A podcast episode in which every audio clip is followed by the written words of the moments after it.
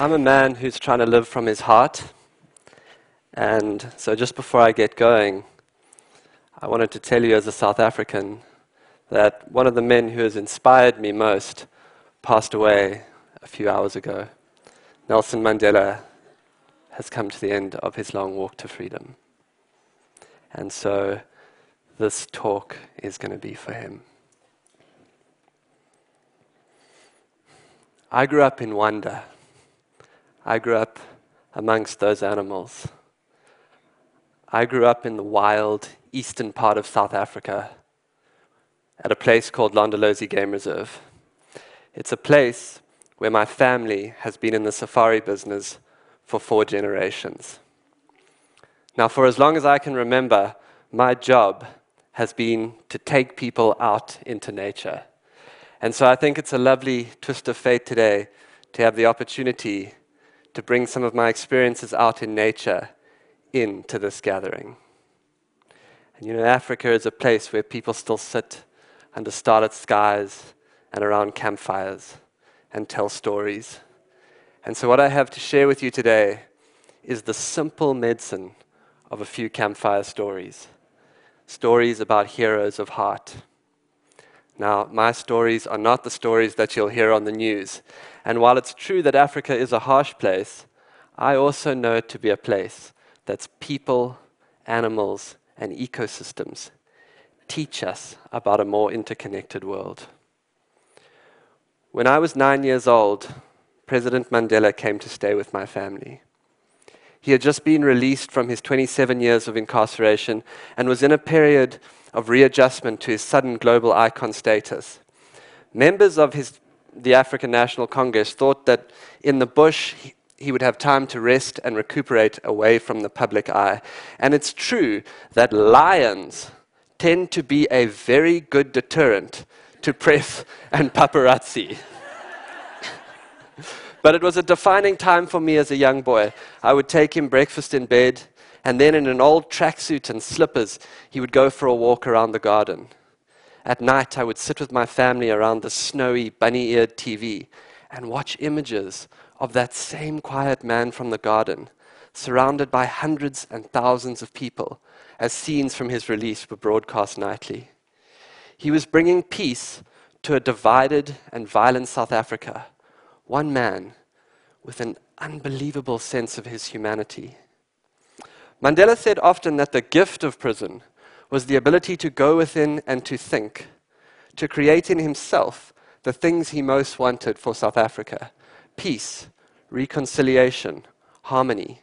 Through this act of immense open heartedness, he was to become the embodiment of what in South Africa we call Ubuntu. Ubuntu, I am because of you. Or people are not people without other people. It's not a new idea or value, but it's one that I certainly think at these times is worth building on. In fact, it is said that in the collective consciousness of Africa, we get to experience the deepest parts of our own humanity through our interactions with others. Ubuntu is at play right now. You are holding a space for me to express the deepest truth of who I am. Without you, I'm just a guy talking to an empty room. And I spent a lot of time last week doing that. And it's, and it's not the same as this. if Mandela was the national and international embodiment, then the man who taught me the most about this value personally was this man, Solly Mhlongo. Solly was born under a tree, 60 kilometers from where I grew up in Mozambique. He would never have a lot of money, but he was to be one of the richest men I would ever meet. Solly grew up tending to his father's cattle. Now, I can tell you, I don't know what it is about people who grow up looking after cattle, but it makes for uber resourcefulness. the first job that he ever got in the safari business was fixing these safari trucks. Where he had learned to do that out in the bush, I have no idea, but he could do it. He then moved across into what we called the habitat team. These were the people on the reserve who were responsible for its well being. He fixed roads, he mended wetlands, he did some anti poaching, and then one day we were out together and he came across the tracks of where a female leopard had walked. And it was an old track, but for fun he turned and he began to follow. And I tell you, I could tell by the speed at which he moved on those pug marks that this man was a PhD level tracker. if you drove past Solly somewhere out on the reserve, you look up in your rearview mirror, you see he stopped the car 20, 50 meters down the road just in case you need help with something. The, only accusation I ever heard leveled at him was when one of our clients said, Solly, you are pathologically helpful. when I started professionally guiding people out into this environment, Solly was my tracker. We worked together as a team. And the first guests we ever got were a philanthropy group from your East Coast. And they said to Solly on the side, they said, before we even go out to see lions and leopards, we want to see where you live. So we took them up to his house. And this visit of the philanthropist to his house coincided with a time when Solly's wife, who was learning English, was going through a phase where she would open the door by saying, Hello, I love you. Welcome, I love you. And, and there was something so beautifully African about it to me this small house with a huge heart in it. Now, on the day that Solly saved my life, he was already my hero. It was a hot day, and we found ourselves down by the river. Because of the heat, I took my shoes off and I rolled up my pants and I walked into the water. Solly remained on the bank the water was clear, running over sand. And we turned and we began to make our way upstream. And a few meters ahead of us, there was a place where a tree had fallen out of the bank, and its branches were touching the water, and it was shadowy. And if it had been a horror movie, people in the audience would have started saying, Don't go in there, don't go in there. And of course, the crocodile was in the shadows. Now, the first thing that you notice when a crocodile hits you is the ferocity of the bite. Wham! It hits me by my right leg. It pulls me. It turns. I throw my hand up. I'm able to grab a branch. It's shaking me violently. It's a very strange sensation having another creature try and eat you. And there are few things that promote vegetarianism like that. Solly on the bank sees that I'm in trouble. He turns, he begins to make his way to me. The croc again continues to shake me. It goes to bite me a second time. I notice a slick of blood in the water around me that gets washed downstream. As it bites the second time, I kick. My foot goes down its throat, it spits me out. I pull myself up into the branches, and as I come out of the water, I look over my shoulder. My leg from the knee down is mangled beyond description. The bone is cracked, the meat is torn up. I make an instant decision that I'll never look at that again. As I come out the water, Solly arrives at a deep section, a channel between us. He knows, he sees the state of my leg. He knows that between him and I, there is a crocodile. And I can tell you this man doesn't slow down for one second. He comes straight into the channel. He wades into above his waist. He gets to me. He grabs me. I'm still in a vulnerable position. He picks me up and puts me on his shoulder. This is the other thing about Solly. He's freakishly strong. He turns. He walks me up the bank. He lays me down. He pulls his shirt off. He wraps it around my leg. Picks me up a second time. Walks me to a vehicle. And he's able to get me to medical attention. And I survive. now, now, I don't know how many people you know that go into a deep channel of water that they know has a crocodile in it to come and help you. But for Solly, it was as natural as breathing.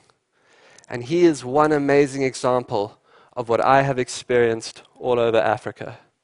In a more collective society, we realize from the inside that our own well being is deeply tied to the well being of others. Danger is shared, pain is shared, joy is shared, achievement is shared, houses are shared, food is shared. Ubuntu asks us to open our hearts and to share.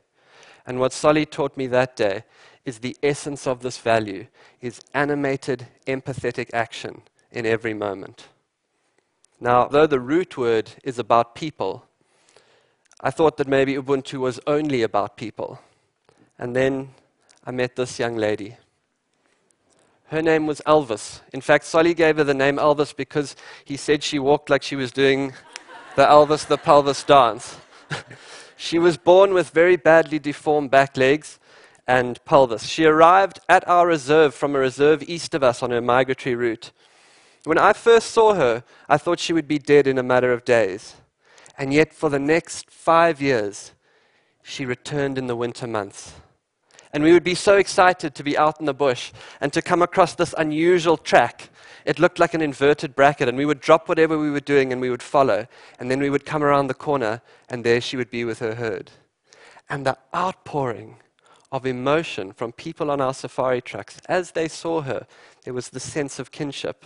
And it reminded me that even people who grow up in cities feel a natural connection with the natural world and with animals. And yet, still, I remained amazed that she was surviving. And then one day, we came across them at this small waterhole. It was sort of a hollow in the ground. And I watched as the matriarch drank. And then she turned in that beautiful slow motion of elephants. Looks like the arm in motion. And she began to make her way up the steep bank. The rest of the herd turned and began to follow. And I watched young Elvis begin to psych herself up for the hill. She got visibly, her ears came forward. She had a full go at it, and halfway up, her legs gave way and she fell backwards. She attempted it a second time, and again, halfway up, she fell backwards. And on the third attempt, an amazing thing happened.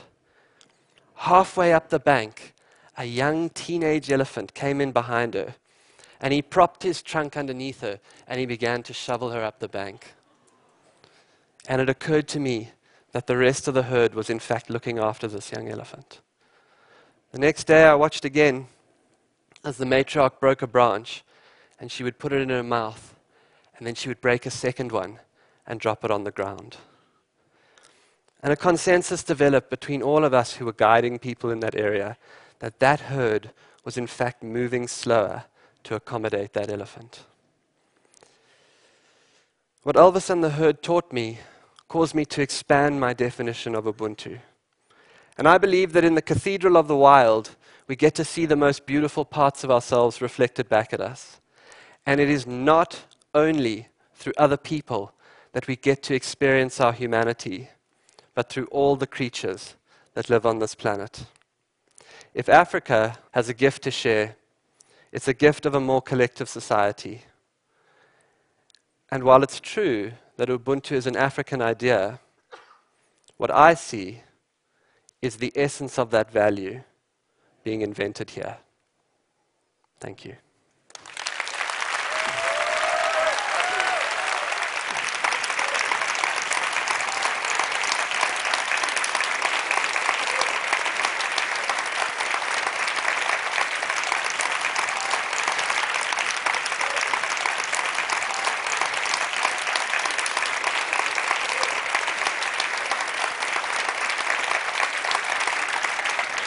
So, Boyd, we know that you were, um, you, that you knew President Mandela from uh, early childhood and that you heard the news as we all did today and deeply distraught and, um, and know the tragic loss that it is to the world. Um, but I just wondered if you wanted to share any additional thoughts because we know that you heard that news just before sure. coming in to do this session.